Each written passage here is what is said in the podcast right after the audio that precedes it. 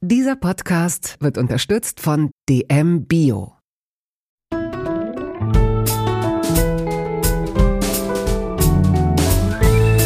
Kaugummi-Eis und Köfte, Feldsalat und Ravioli aus der Dose. Der Volksmund sagt, du bist, was du isst.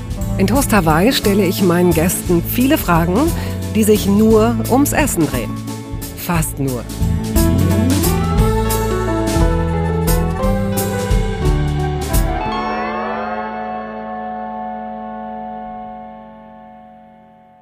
Beim Biss in eine gute Pizza muss man den Rand hören.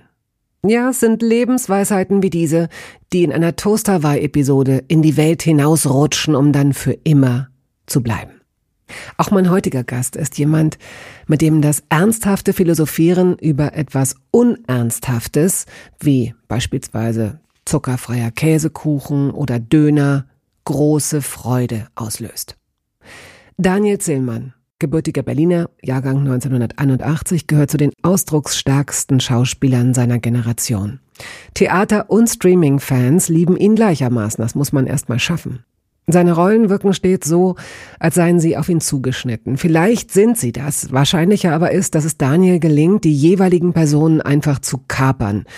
Und man sieht ihm wirklich gerne dabei zu, diesem großen, kräftigen, humorvollen Menschen, der ein Fable für Mode und dieses wunderbare Fable für Genuss hat. Ich weiß, dass Sie viel Spaß haben werden. Ich jedenfalls hatte ihn. Los geht's. Daniel, herzlich willkommen in diesem kleinen Refugium hier. Hallo? Dich hat der Regen hineingespült. Ja. Du bist äh, klitschnass hier angekommen, aber siehst wirklich großartig aus. Das ist eben die Schwäche am Medium-Podcast, hm. dass das Visuelle leider wegfällt, weil du dich wirklich extrem gerne gut kleidest. Nein. Ach, ja, das, ja doch. Aber äh, wie gesagt, das Gute ist auch, dass man hier so sitzen kann einfach und äh, nicht darauf achten muss, ob man jetzt ein Doppelkinn hat oder so. Das ist auch wiederum gut. Naja, also du äh, deutest deutest es schon an und du bist ja auch jemand, den viele Zuhörerinnen und Zuhörer kennen. Du hast einen kräftigen Körper. Ja. Und es ist nicht selbstverständlich, dass Menschen, die einen kräftigen Körper haben, gute Klamotten finden ja. und sich auch gerne auffällig kleiden. Du hast, du trägst auch Sachen, wo man wirklich sagt, oh wow, da sind ja Vögel, da sind ja ungewohnte Farben oder ungewohnte ja. Farbzusammenstellungen. Es ist auch, glaube ich, schwierig, gute Klamotten zu finden Auf in einer bestimmten Fall. Größe, ne? Ja, ja, ist ganz schlimm. Also das wird besser. Man muss halt gucken, wo man einkauft, auch dass man da jetzt irgendwie kein schlechtes Gewissen haben muss. Aber ich arbeite gerne mit Designern zusammen. Ich habe einen, mit dem bin ich befreundet, Alexis Mersmann.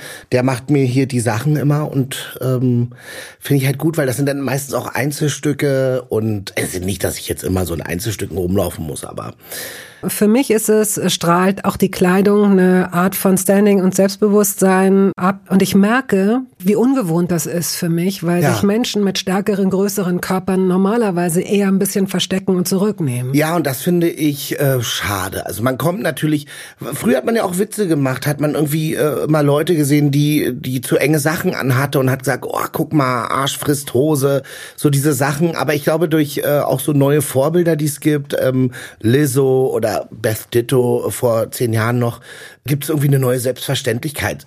Noch nicht so mhm. wirklich. Also auch ich werde immer noch auf der Straße manchmal äh, beschimpft. Beschimpft? Ja, also ja, äh, so mach mal Platz oder äh, äh, keine Ahnung. Ich bin irgendwie neulich aus dem Auto gestiegen, da hat einer gesagt, dir würde es aber auch mal gut stehen, wenn du mal laufen würdest oder irgendwie sowas. Wo ich dachte, na sag mal, und dann mm. brüll ich halt zurück, halt die Schnauze.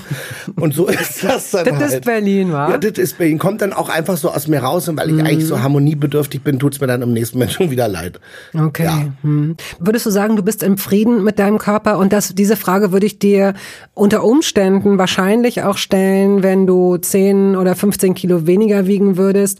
Wir sind jetzt über dieses Thema eingestiegen, ja. denn ähm, in, sich in seinem eigenen Körper wohlzufühlen, ist für viele Menschen, hm. egal ob sie 45 oder 75 oder 105 wiegen, nicht selbstverständlich. Ja, also ich würde sagen, ich, heute habe ich zum Beispiel in den Spiegel geschaut und dachte, wie meine Oma früher gesagt hat, ich kann mal nicht helfen, ich finde mal hübsch.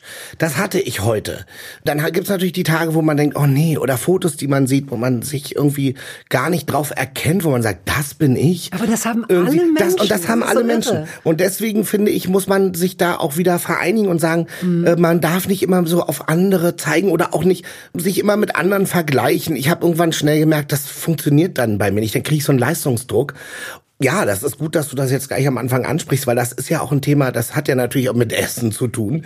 Ich befinde mich gerade in einer Phase, ich mache nämlich eine Ernährungstherapie.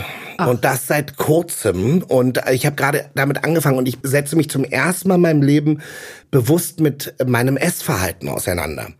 Und das finde ich ganz spannend. Es ist aufregend und ich merke auch, ich bin ja ein emotionaler Esser. Und Was heißt das? Also das heißt, egal ob du, es gibt ja Menschen, die sagen, wenn ich traurig bin, kann ich nichts. Oder wenn ich ja. happy bin, muss ich nichts. Aber genau. du, du isst, du isst einfach gerne. Na, ich esse äh, vor allen Dingen, ähm, also erstmal esse ich, um überhaupt zu leben und zu überleben. Mhm. Und deswegen, man kann ja mit dem Essen nicht einfach von heute auf morgen aufhören, so wie mit dem Rauchen. Das tue ich jetzt auch nicht mehr, schon seit zwei Monaten. Wirklich? Hast du es ja, echt durchgezogen? Ich hab's durchgezogen. Oh, wow. Und ich vermisse oh, wow. es auch nicht. Und äh, wow. ja, also das ist überhaupt kein Problem. Nur das Essen kann man ja von heute auf morgen nicht aufhören. Und deswegen habe ich gesagt, ich muss jetzt mal, ich muss mich jetzt damit auseinandersetzen. Wenn du jetzt sagst, dass du dich zum ersten Mal in deinem Leben mit Ernährung auseinandergesetzt hast, ich weiß, dass du mal, ich glaube, du hast mal 14 Kilo oder so abgenommen. Ich weiß nicht, ob das für eine Rolle war oder ja. für eine Liebe oder Ach, einfach nur so. 30 Kilo ab, wieder zu. 30. Jetzt, letztes Jahr hatte ich, war ich wirklich wieder auf meinem Höchstgewicht, da hatte ich irgendwie 172 Kilo. Ich habe einfach durchgearbeitet das letzte Jahr, von Januar bis Mitte Dezember und habe gemerkt, da wurde viel nachgeholt an Projekten, was durch Corona hinten mhm. übergefallen ist und habe mich so in die Arbeit gestürzt. Das brauche ich auch, aber ich habe gemerkt, ich habe das Essen dann nicht mehr so unter Kontrolle. Woher das kam? Ich habe gemerkt, ich muss da jetzt mal was machen und habe dann wirklich den Tipp von meiner Schwester bekommen, die aufgrund von Zöliakie und so ähm, Unverträglichkeiten zu einer Ernährungsberatung gegangen ist. Jetzt sagt, da gibt es eine Praxis in Charlottenburg. Geh da mal hin. Mhm. Und das habe ich gemacht und das, da bin ich jetzt seit ein paar Monaten. Wir unterhalten uns. Ich habe mich dagegen entschieden, eine OP zu machen. Ich habe gesagt, ich möchte es einmal in meinem Leben probieren. Ich möchte wissen, wie kommt das? Warum habe ich so ein ja, gestörtes Verhältnis zum Essen, auch so eine Hassliebe. Warum emotional? Wieso gehe ich so emotional mit Essen um?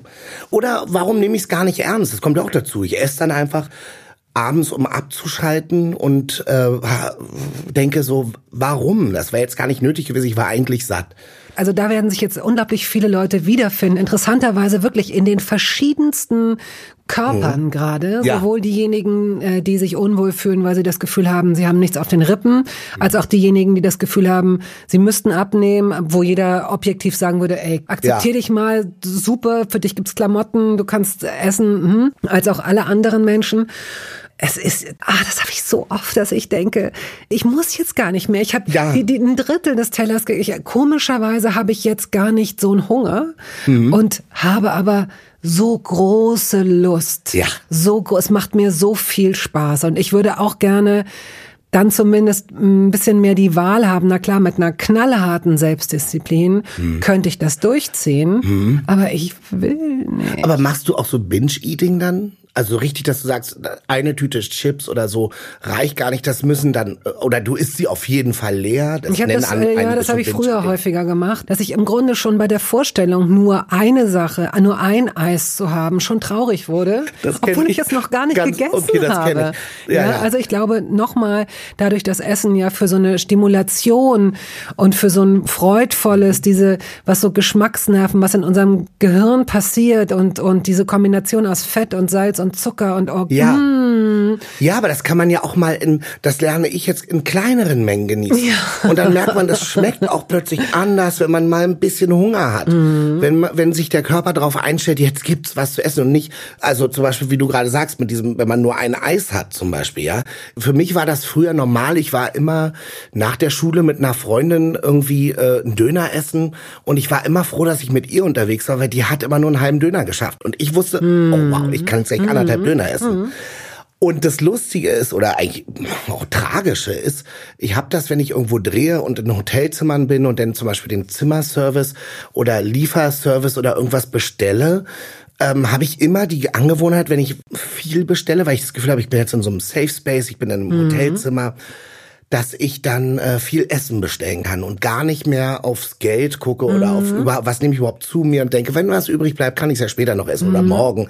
Es bleibt ja eh nichts übrig. Aber wenn die dann an der Tür klopfen, habe ich sofort so ein, ich fühle mich sofort ertappt und das erste, was ich mache, ist, wenn ich die Tür aufmache, ich drehe mich um und sage, äh, Essen ist da, als wären da noch andere ja, Leute. Ja. Was ich ist hab, das für eine Ernährungstherapie? Was kannst du uns darüber sagen? Also es geht eher darum, jetzt gucken wir erstmal, wie mein Essverhalten ist, weil an den also ich muss Ernährungsprotokolle führen, wirklich aufschreiben, was ich esse und die ich habe eine ganz tolle Ernährungsberaterin Edda Schick-Lang, die hat schon einen ganz tollen Namen und ich habe die auch gesehen. Ich kam ins in ihr Office rein und habe erstmal gedacht, haben wir uns erstmal gegenseitig dazu, weiß nicht, wir haben erstmal gesagt, dass wir unfassbar äh, beeindruckt sind, wie wir gekleidet sind oder keine Ahnung, irgendwie sowas. Und es hatte gleich so einen Humor, das hatte eine Leichtigkeit und dann ist sie aber am nächsten Moment streng.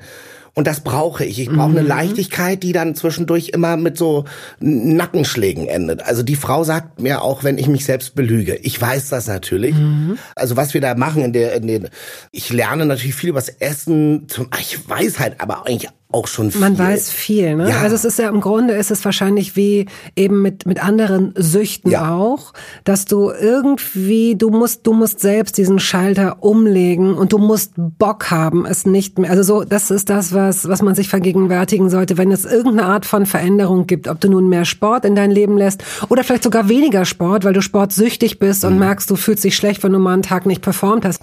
Letztendlich ist es glaube ich egal, was du machst, was du an dir änderst. Diese Über Übergangsphase ist halt eine Phase. Und ich glaube daran, das, das muss man sich immer wieder vergegenwärtigen. Wenn du jetzt sagst, verdammte Axt, diese scheiß Protokolle und dieses Kack, Kohlenhydrate zählen, das hört irgendwann hört es auf, ja, ja.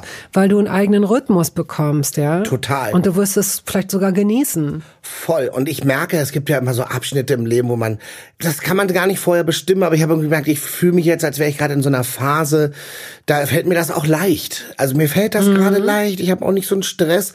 Ich schreibe gerade, ich bin kreativ. Ich, das gehört für mich auch dazu. Ich sehe das auch als was, als ein kreatives Projekt. Und das hat wieder mit der Gesundheit zu tun. Und Gesundheit ist für mich was völlig Irrationales. Ich kann mir das gar nicht vorstellen, Gesundheit. Ich weiß, wenn ich ein Virus habe und im Bett liege und krank bin oder bakteriellen Infekt, dann bin ich krank und dann mm. leide ich auch. Aber ich kann nicht äh, dieser, dieses, was immer alle sagen, der Tod auf Raten und Diabetes und Herzmus äh, Herzkreislauf und weil ich die ganzen Erkrankungen. Das ist so abstrakt, ne? Das ist mir zu, genau zu abstrakten. Mm. Ähm, das kann man nicht ähm, greifen. Ein, du ja, fühlst greifen. es noch nicht. Du fühlst dich noch nicht eingeschränkt. Nö. Und mir tun die Knie nicht weh, die Gelenke nicht. Mm. Ich weiß aber, das wird kommen, wenn ich jetzt nichts mache. Hm. Ja. Okay. In diesem Gefäß hier befinden sich viele, viele Zettel. Du ziehst einen Zettel, sagst, was draufsteht und assoziierst mal frei ja. drauf los. Okay. Was steht da? Kuchengabeln und Dessertlöffel. Hast du? Hab ich. Ich habe mal so ein Set von meiner Tante Heidi geschenkt bekommen zur ersten Wohnung, glaube ich.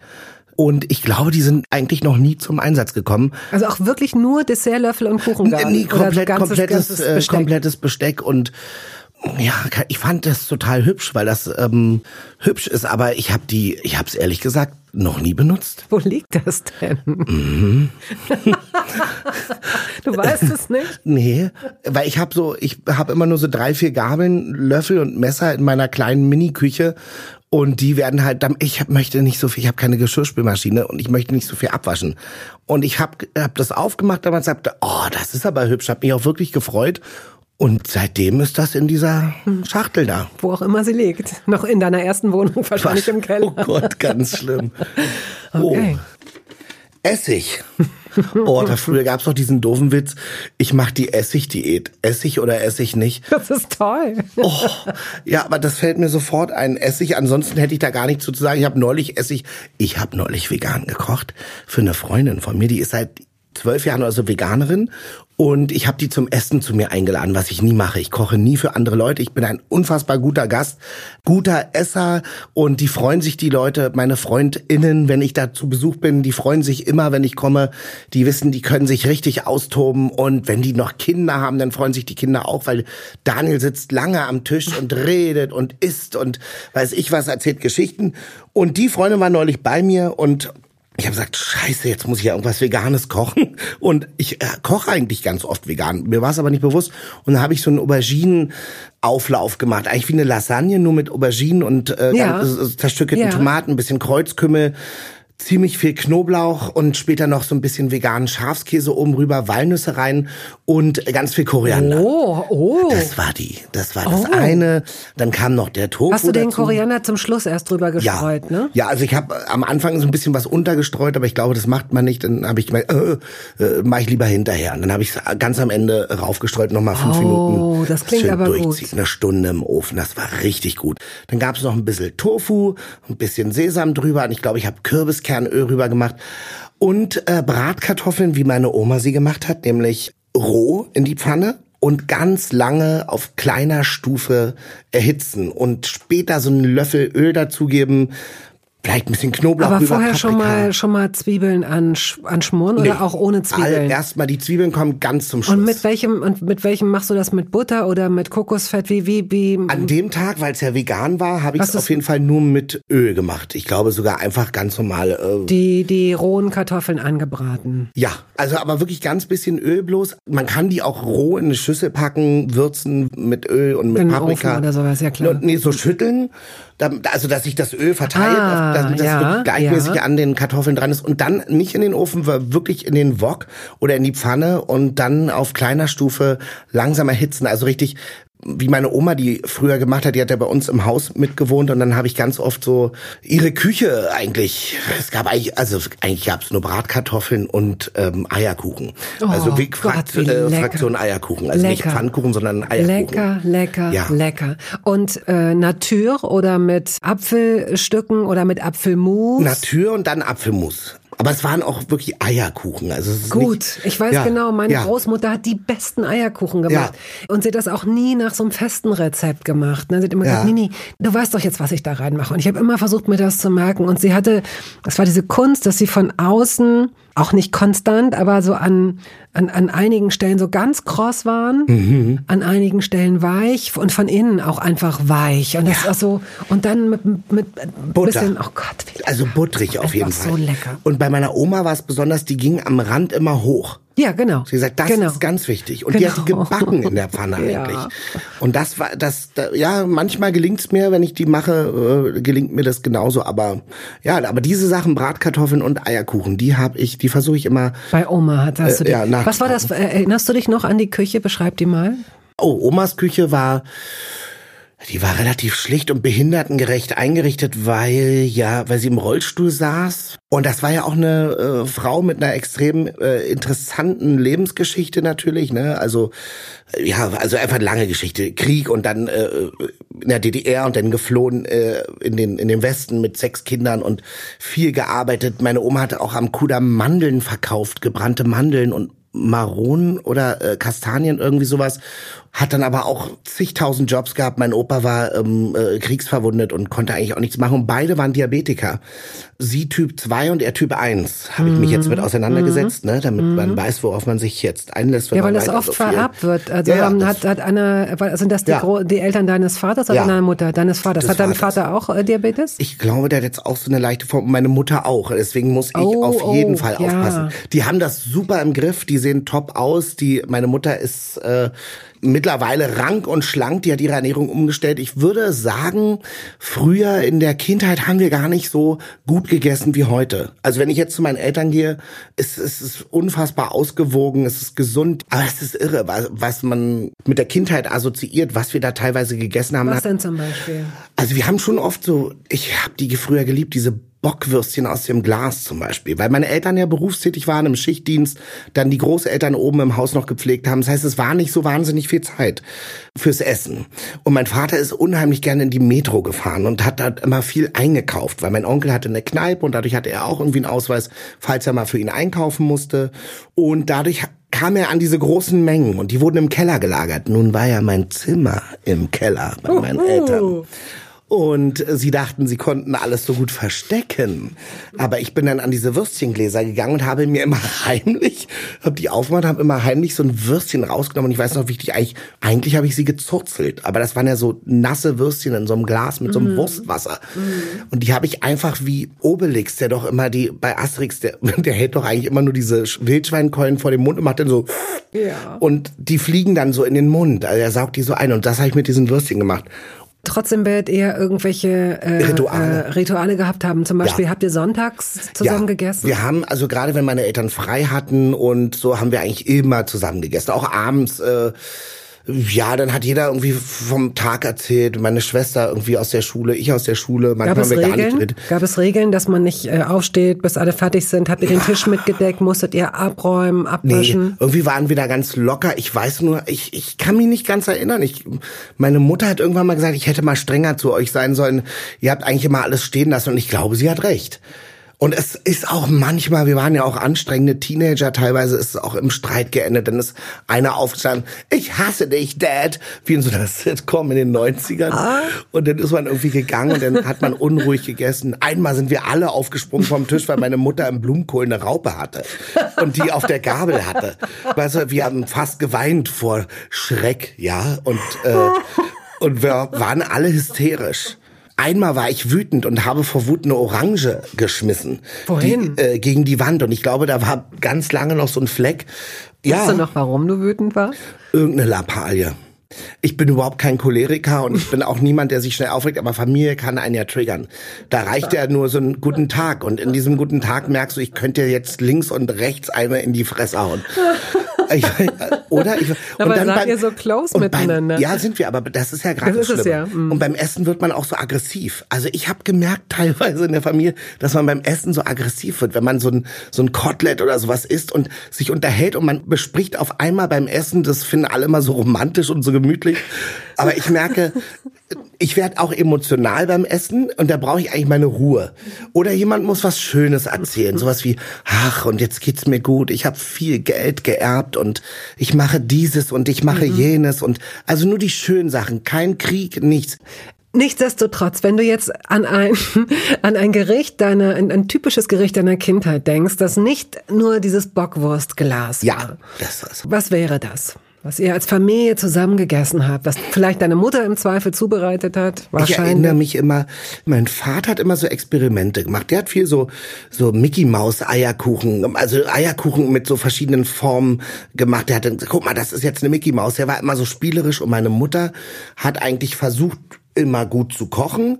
Da war dann Gemüse dabei und man hatte das Gefühl, so ihr schmeckt's eigentlich auch nicht so wirklich, aber man musste das jetzt so essen. Schon so das typische, auch so deutsche Kartoffeln mit Gemüse und so ein bisschen mm. Fleisch. Und da mm. war es auch, glaube ich, in jeden Tag Fleisch zu essen. Ja, ja. Das musste man ja so. Mm. Ja, und ich weiß noch, dass meine Oma immer davon geredet hat, nur sonntags oder so Fleisch zu essen. Und meine Eltern gesagt haben, ess das jetzt. Äh, früher konnten wir das nicht äh, äh, mhm. leisten und so. Ja, also das eine Gericht ist es nicht. Es, mhm. mir fallen immer wieder die Eierkuchen ein, weil die in verschiedenen Varianten ich, ich weiß gar nicht, es fiel mir gestern Abend ein, da, ich, da, hieß, da hab, war ich zum ersten Mal alleine zu Hause bei meinen Eltern mit 17 und musste auf meine Oma aufpassen. Und meine Oma und ich waren auf einmal so Partners in Crime. Und meine Oma saß im Rollstuhl, hatte keine Beine mehr und musste natürlich strenge Diät halten, weil sie ja Diabetikerin war. Und meine Eltern haben gesagt, da kommt der Hauspflegedienst dreimal am Tag, glaube ich, gibt die Spritze, aber du musst auch wissen, wie das funktioniert. Insulinspritze, falls da mal irgendwas ist, habe ich gelernt. Und meine Oma war voller Vorfreude, weil die natürlich auf die Diabetes äh, abgekotzt hat und hat dann irgendwie, sobald meine Eltern aus dem Haus waren, hat sie mich gerufen, Dani, komm mal hoch. Hat mir irgendwie Geld in die Hand gedrückt, hat gesagt, ich fände dir ans Gut, wenn du jetzt nach, fahr doch mal zum KDW. Wir sind oh, doch jetzt oh, unter uns, ja. Wow. Meine Oma war immer KDW-Fan, egal wie wenig Geld sie hat und die hat immer gesagt, fahr doch mal zum KDW. Die hat da früher mal Hundefutter geholt für ihre Hunde, also Pansen oder sowas. Also für die Hunde im KDW eingekauft, aber kein Geld. Und dann hat die zu mir gesagt, ja, hast du ein bisschen Geld, kauf dir auch was. Ich hätte ja von der Torte irgendeine Torte. Und dann holst du mir noch Kieler Sprotten. Oh. Und ich wusste überhaupt nicht, was Kieler Sprotten sind. Ich fand das Wort, ich fand, oder die, ich fand das klingt irgendwie eklig. Ich habe gesagt, Kieler Sprotten. Ich habe ja dann gesehen, was das ist fand auch die Kombination Kieler Sprotten und ich glaube so eine Erdbeertorte. Es musste irgendeine Erdbeertorte sein. Meine Oma hat sich gefreut, dann hat gesagt, ich mache uns eine Hühnersuppe. Und dann ist sie nach zwei Tagen aus dem Rollstuhl gefallen. Und also das ist wirklich. Ähm, also ihr habt diese zwei Tage geschlemmt. Äh, geschlemmt. Ihr habt das, äh, du der Blutzucker, der Haus, äh, dieser Dienst war immer, äh, äh, äh die muss immer nachspritzen, die reingejagt bis zum Ghetto. Und meine Oma, ich habe Eis gekauft, jetzt sagt, wir essen jetzt, wir, also richtig, richtig die Völlerei. Und meine Oma hat draufgeschissen. Ich habe die eigentlich fast, ich überlege, Gott, ich habe sie fast umgebracht. Es ist natürlich überhaupt nicht lustig, aber natürlich Doch, ist es, es ist lustig. Es ist sehr lustig. Meine Oma hatte wirklich einen guten Humor. Und dann weiß ich, dann ist sie aus dem Rollstuhl gefallen und hatte wirklich Schmerzen in den Stumpfen. Und hat immer gesagt, Dani. Und die war aber zu schwer. Die war auch halt einfach nicht leicht. Und ich habe sie nicht in den Rollstuhl gekriegt. Ich meinte, es tut mir leid, Oma. Ich muss den Pflegedienst anrufen. Und sie ist aus dem Rollstuhl gefallen, weil sie zu gierig war. Und äh, den Kühlschrank aufgemacht hat. Da war die Hühnersuppe. Und sie wollte sich noch einen Nachschlag nehmen. Die, ich wollte die warm machen. Die, ich wollte die nur warm machen. Natürlich wollte sie die dann auch essen, weil warum macht man die warm? Und dann hat sie die aus dem Kühlschrank geholt und ist dabei kopfüber runtergeknallt oh nein. und hat die ganze Suppe über sich gekippt. Oh Gott, die war ja im kalt. Himmel.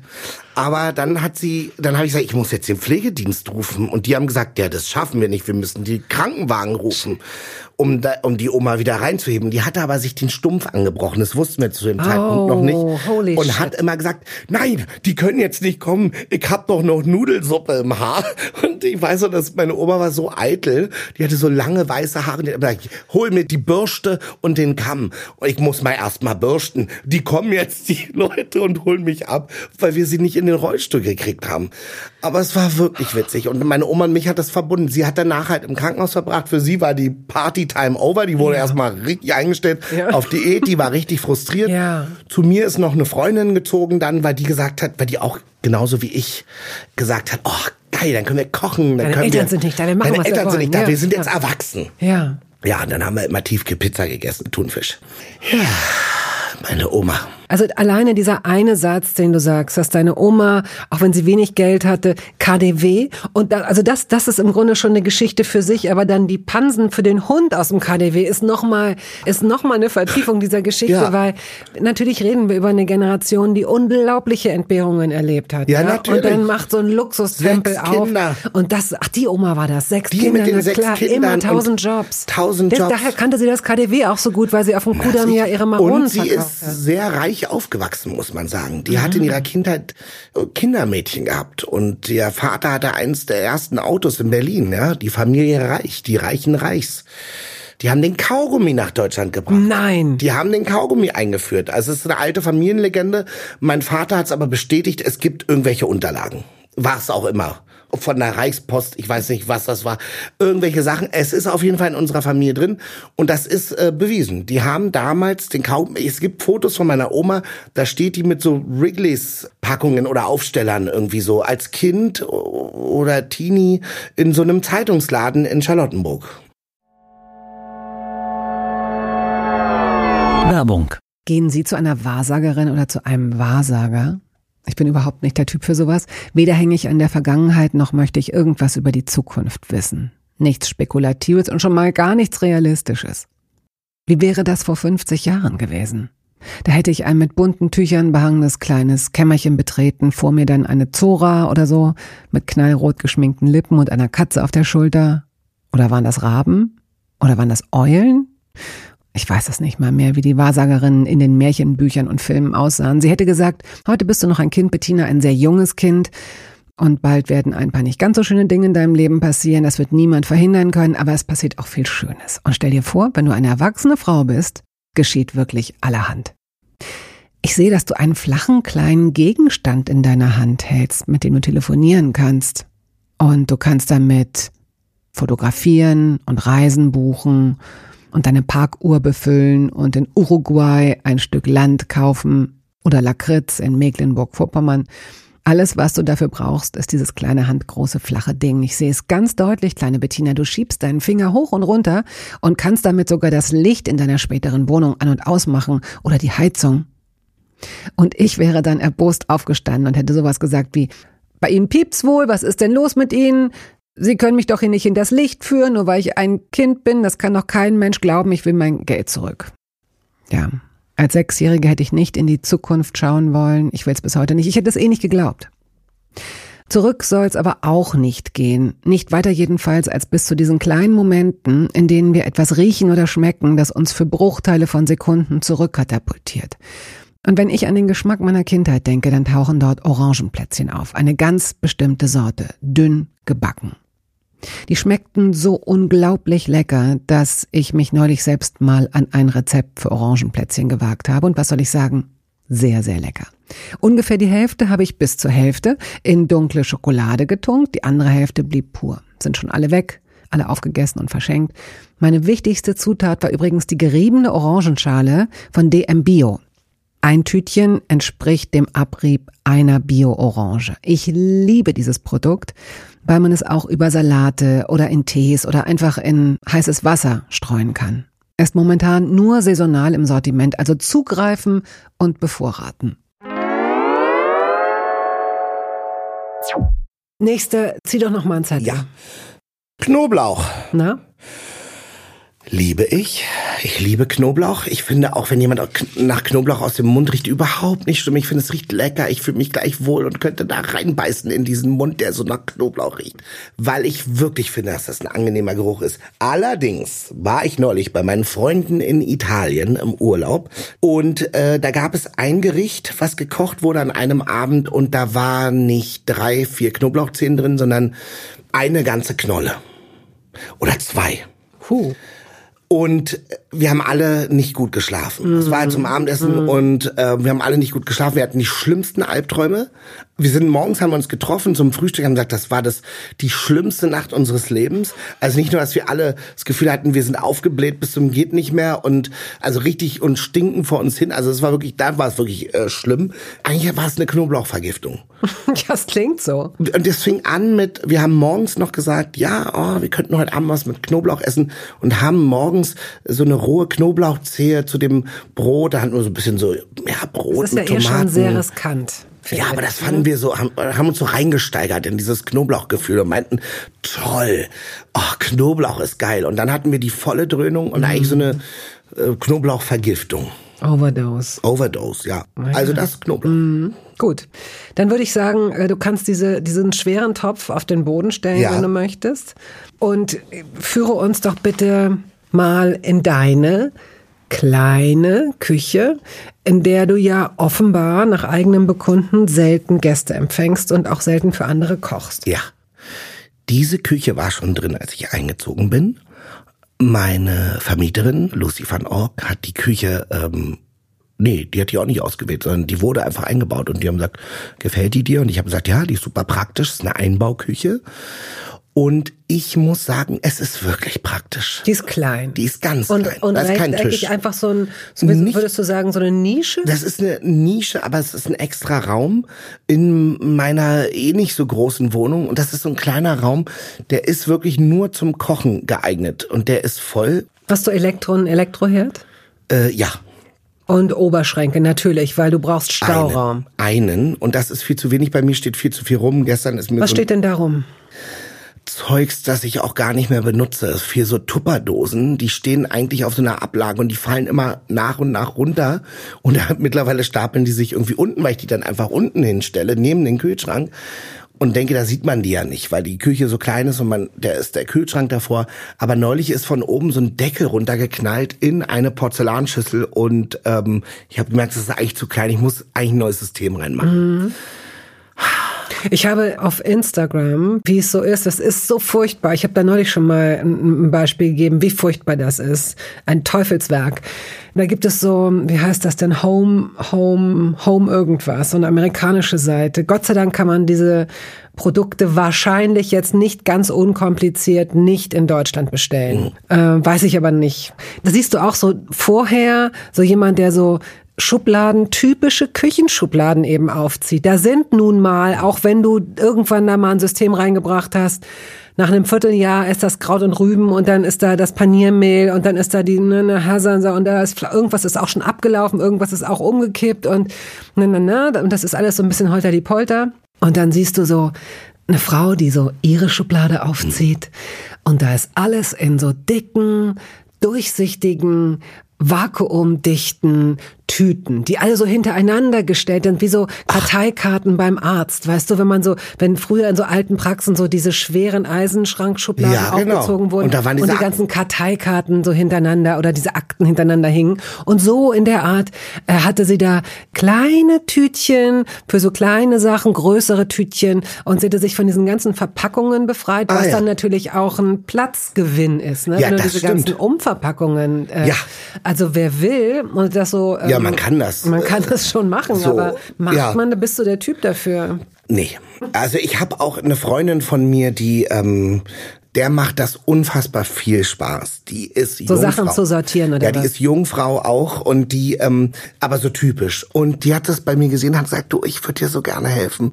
Ich kann es nicht mit ansehen. Und die kommt vorbei und die sortiert das. Und die hat gesagt, wenn du irgendwann mal reich bist, mache ich das auch nicht selber, dann äh, stellst du mich als deine Hausdame. Oh, toll. Und dann übernehme ich das alles. Ja. Und ähm, ja, und ich kann mir gut vorstellen, wenn das irgendwann mal soweit ist, dass wir das wirklich machen, weil ich mag die Ordnung. Ich liebe mhm. es, wenn mhm. alles an seinem mhm. Platz ist. Aber ich bin selber so, habe immer dieses kreative Chaos, was mich ja selber so nervt.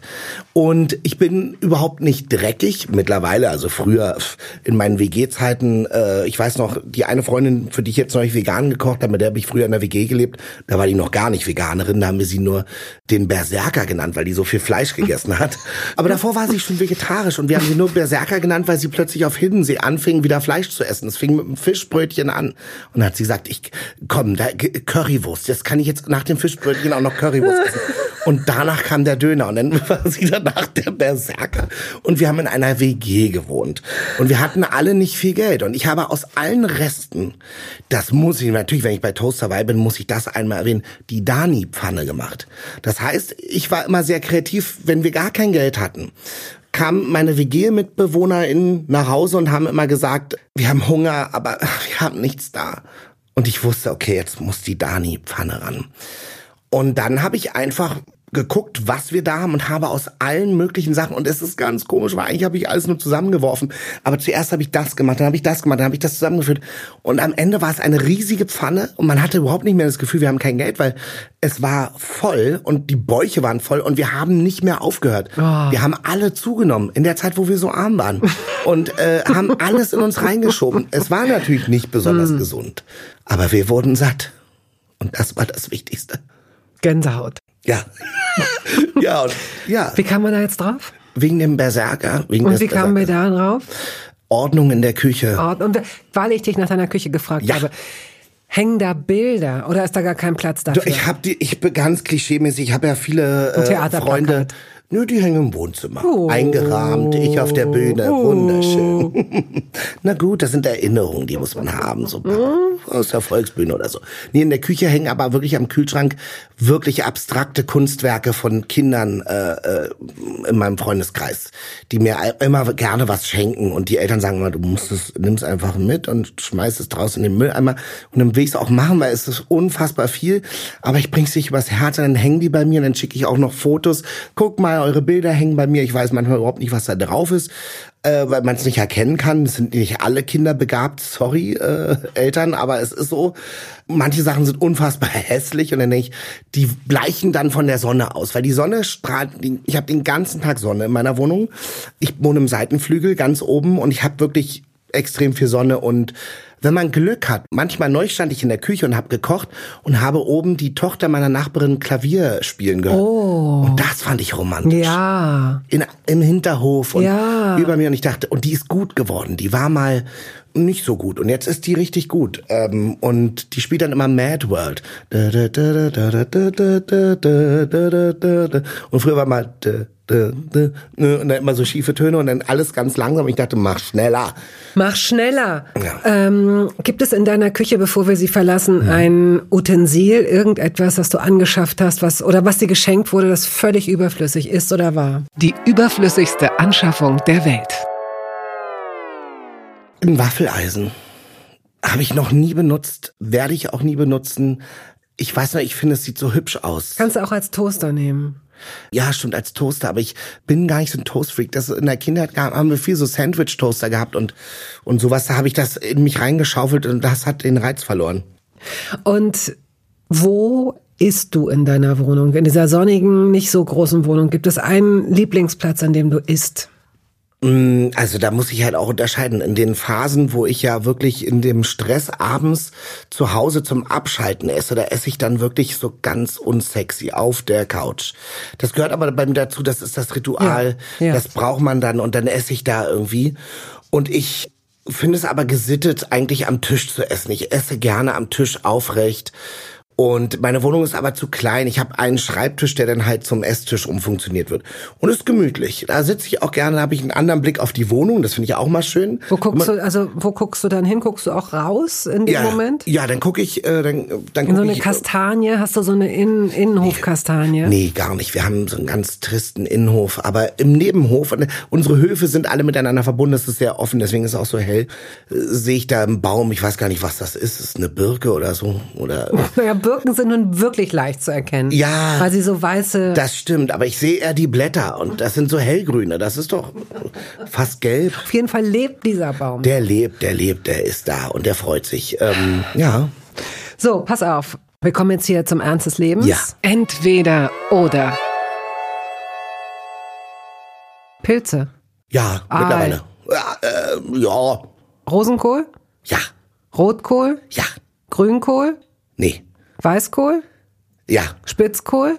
ja, Meeresfrüchte? ja, Kapern? ja, Oliven? ja.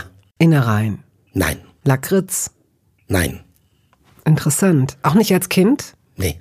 Es war nie meins. Ich habe immer so an Teer gedacht. An Teer. Teer. Ja, ja, Teer, Ja. Teer.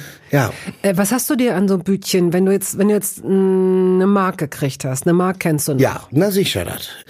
Esspapier, das war ganz in. Wir hatten ja viel so Kioske auf dem Schulweg oder auf dem Nachhauseweg. Esspapier, diese UFOs mit Brausepulver. Oh ja, mhm. das Auch, war sehr, diese- das war so, Ja. das war so eine Mischung aus Traubenzucker und Brausepulver. Ne? Genau. Das war so leicht, so, also, na doch ziemlich säuerlich. Sehr sauer. Und äh, so diese Colaflaschen, Schlümpfe, nee, die haben mir immer zu sehr den Zähnen geklebt. Ich hatte zu viele. Schaumerdbeeren war nicht In Maßen, in Maßen, interessant.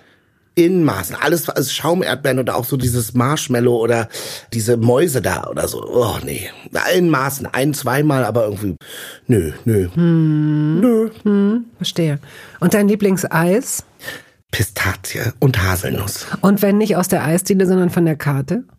Kart, also voll- also so wie Eine Eiskarte. äh, genau, so, also hm? so im Kiosk. Langnese oder Mucki Pucki oder Früher war es. Noggerschock. Durch diesen Nougatkern. Mhm. Mhm. Haben sie ja Gott sei Dank wieder zum Leben erweckt. Aber es ist alles klein geworden. Ja. Das Magnum ist ganz klein geworden, das Nogger ist ganz klein geworden. Es sind wie so Minis, nehme ich nicht mehr ernst. Die strafe ich durch Nichtkauf. Gurken, Ja, äh, also Salatgurken oder äh, Alle. Gewürzgurken, alle Gurken. Ja. Kümmel, ja. Gorgonzola, Mm, Ich sag jetzt einfach mal nein. Ist nicht mein Favorite. Nee, Du hast mal Taekwondo gemacht, Ja. ne? Wie lange? sieben Jahre. Oh, wie alt warst du da? Neun bis sechzehn. Wäre das nochmal ein Sport für dich? Habe ich neulich drüber nachgedacht. Äh, nee, ich mag sowas nicht, so alte Sachen aufwärmen. Äh, denn wenn, dann müsste ich was Neues machen. Aber eigentlich war es schon schön. So mit dem Körper.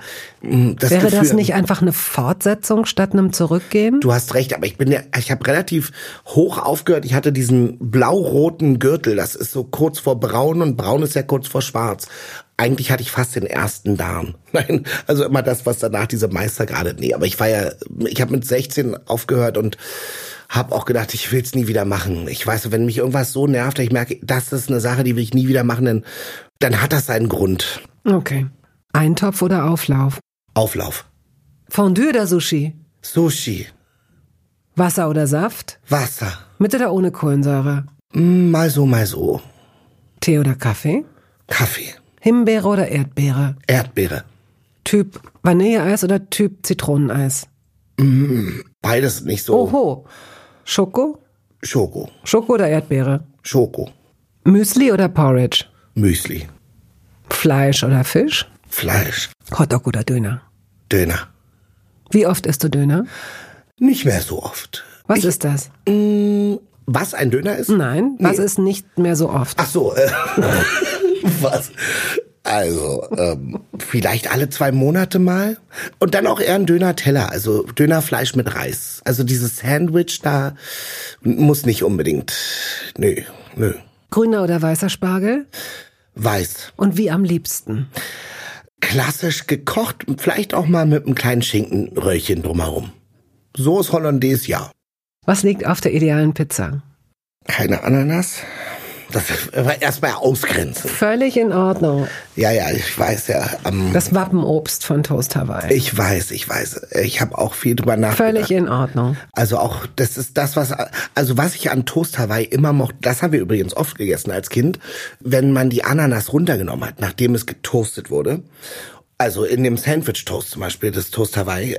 Und dann fand ich immer gut, wenn man die runtergenommen hat und das, der Schinken und der Käse haben noch so ein bisschen Diesen, nach, diesen Saft, ja, diesen ja, und so ein Ananassaft bisschen, diesen. Geschmack und den Geruch vor allen Dingen. Da, den Geruch. Aber die Ananas warm an sich nicht. Ich liebe Ananas, aber nicht warm.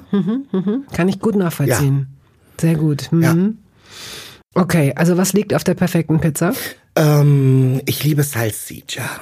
Ich bin ja Italiener im Herzen und ich war gerade in Italien, in Ligurien und habe aus Versehen, weil ich mich so gefreut habe, da war eine Pizza, die hieß Pizza Wurstel und ich habe immer gefragt, ist das Salsiccia, Salsiccia? Und sie hat gesagt, ja, aber nein, das war irgendwie Pizza mit Wurst, also da war so Wiener Wurst, Bockwurst drauf.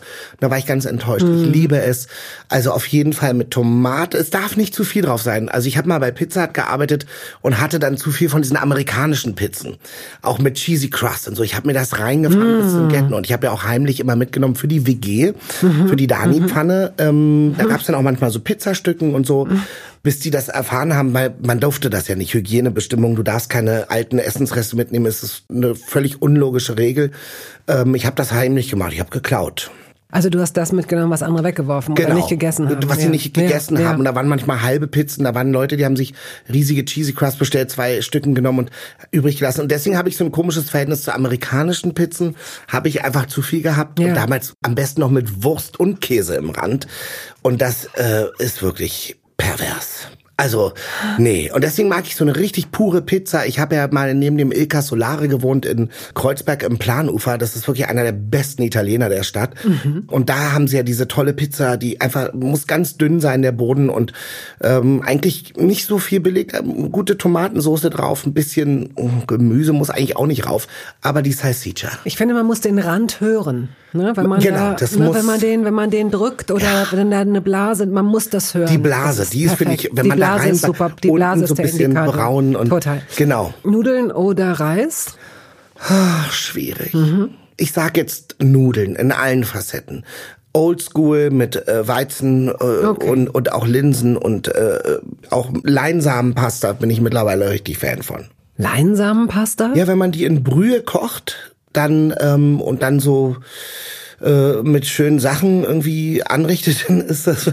Also ich musste mich daran gewöhnen, weil die macht halt, da sind so viele Ballaststoffe drin. Das macht schon was mit deinem Darm, wenn er das nicht gewöhnt ist, gewohnt. Dann ist das plötzlich ganz. Ja, ja, ist gut. Äh, Muss man ja nicht mm, ausprobieren. Muss man nicht. Obwohl der Darm, ich meine, wer hat keinen? Wir alle. Wir Ja. alle haben und wenn er aktiv ist, hey. Dann besser, besser aktiv als inaktiv. Er zeigt damit, dass er noch am Leben ist. So. Ähm, was wollte ich sagen? Äh, äh? Kartoffeln oder Reis? Ach, Kartoffeln. Kartoffeln oder Nudeln? Ja, niemand sagt, dass es leicht ist. Das ist nicht leicht. Man kann mit Kartoffeln so wahnsinnig viel machen. Ich sag jetzt mal Kartoffeln. Gut. Gesagt, tut mir leid, liebe Nudel. Ich möchte dich nicht betrügen. Ich werde auch irgendwann sagen, dass du mein Lieblingskind bist. So, zwei Abschlussfragen bis zur Endfrage. Ja. Bist du ein Eierköpfer oder ein Eierpuler? Pula. Ich schlag's aber gerne gegen den Kopf. Das meinst du nicht ernst? Doch, das hat mein Vater früher gemacht. Das war so ein Gag am Frühstückstisch. Das habe ich mir auch überlegt, dass ich das natürlich erzähle. Auch wenn du allein bist? Ja. Ich so ein gekochtes Ei gegen den Kopf schlagen und dann abholen. Das hat mein Vater, der hat immer gesagt, guck mal da. Und dann habe ich weggeguckt und dann hat er mir so ein gekochtes Ei an den Kopf geschlagen und fand das sehr lustig. Und manchmal tat es so weh, wenn er nicht richtig zugehauen hat und die Schläfe getroffen hat oder so. ja. Aber ich mach das auch. Ich schlag mir das selbst an den Kopf und Oh Gott sei Dank klären wir das erst ganz am Ende dieses Gesprächs. Ich werde dieses Weird. Bild gar nicht los. Und ich möchte sofort mit deinem Vater sprechen. ja. Und bist du ein Apfelschneider oder ein Apfelbeißer?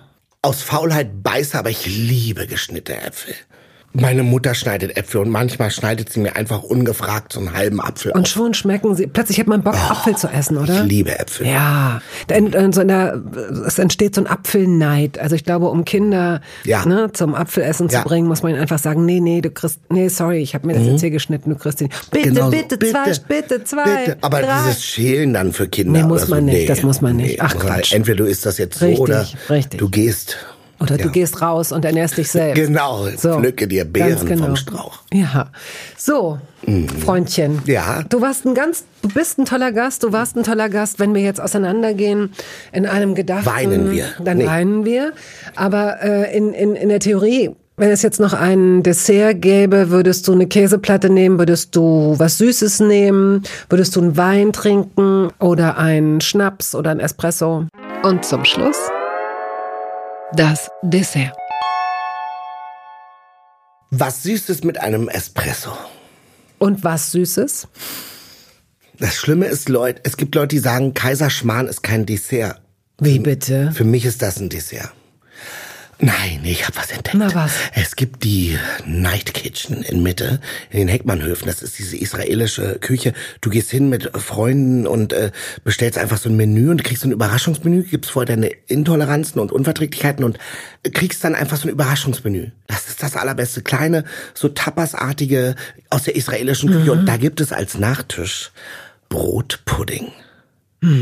Das ist altes Brot, aufgeweicht und neu gebacken in Milch und ich glaube irgendwas Zucker auf jeden Fall, viel Zucker und ähm, Ja, und wahrscheinlich das ein ist bisschen so, wie arme Ritter, ne? Ein bisschen Ei vielleicht noch drin. Ja. Und dann so French Toast mäßig. ja, so aber, aber süß. noch mal anders. Mhm. Das ist wirklich so ein, das sieht dann wieder ein bisschen aus wie Kaiserschmarrn oder wie so ein, ja oder eigentlich ja ganz unfassbar. Das hat's mir angetan. Ich weiß gar nicht, warum diese Konsistenz und was da Mhm. Ja. abgeht. Verstehe. Schlimm.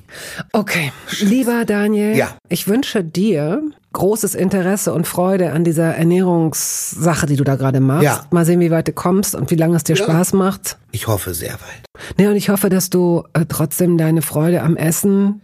Ja, aber das, das Aber lernt das man da auch ja, genau. ist, darum geht's ja auch, dass man eben wirklich bewusster ist und eigentlich nicht dieses krankhafte, äh, ungesunde in sich reinstopfen. Es geht ja nicht um das Essen, sondern um das Mhm. Essverhalten. Und Das finde ich eigentlich, das ist das Interessante. Im Gegenteil, ich entdecke noch viel mehr Sachen. Ich habe ein Rezept für einen zuckerfreien Käsekuchen. Das ist richtig gut. Den ich demnächst von dir Ja. bekomme. Ja, Versprochen? Ja. Vor den Ohren aller? sicher. Sicher. Na, vielen Dank. Ja, vielen Dank äh, fürs Gespräch. so professionell 80er Jahre. Ich danke Ihnen recht herzlich für dieses Ge Ich danke Ihnen recht herzlich für Ihren Besuch. Ich danke Ihnen noch mehr für die Einladung. Ich liebe dich mehr als. Nein, ich liebe dich mehr als. Du legst auf. Nein, du legst auf. Nein, du legst auf. Nein, du legst auf. Nein, du. Ich habe zum Schluss gesagt. Okay. Tschüss. Tschüss.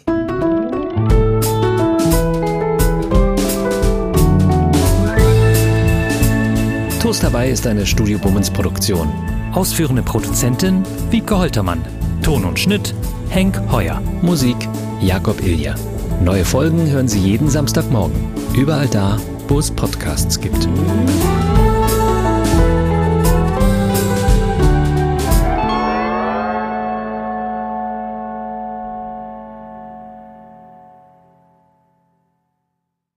Dieser Podcast wurde präsentiert von DM Bio.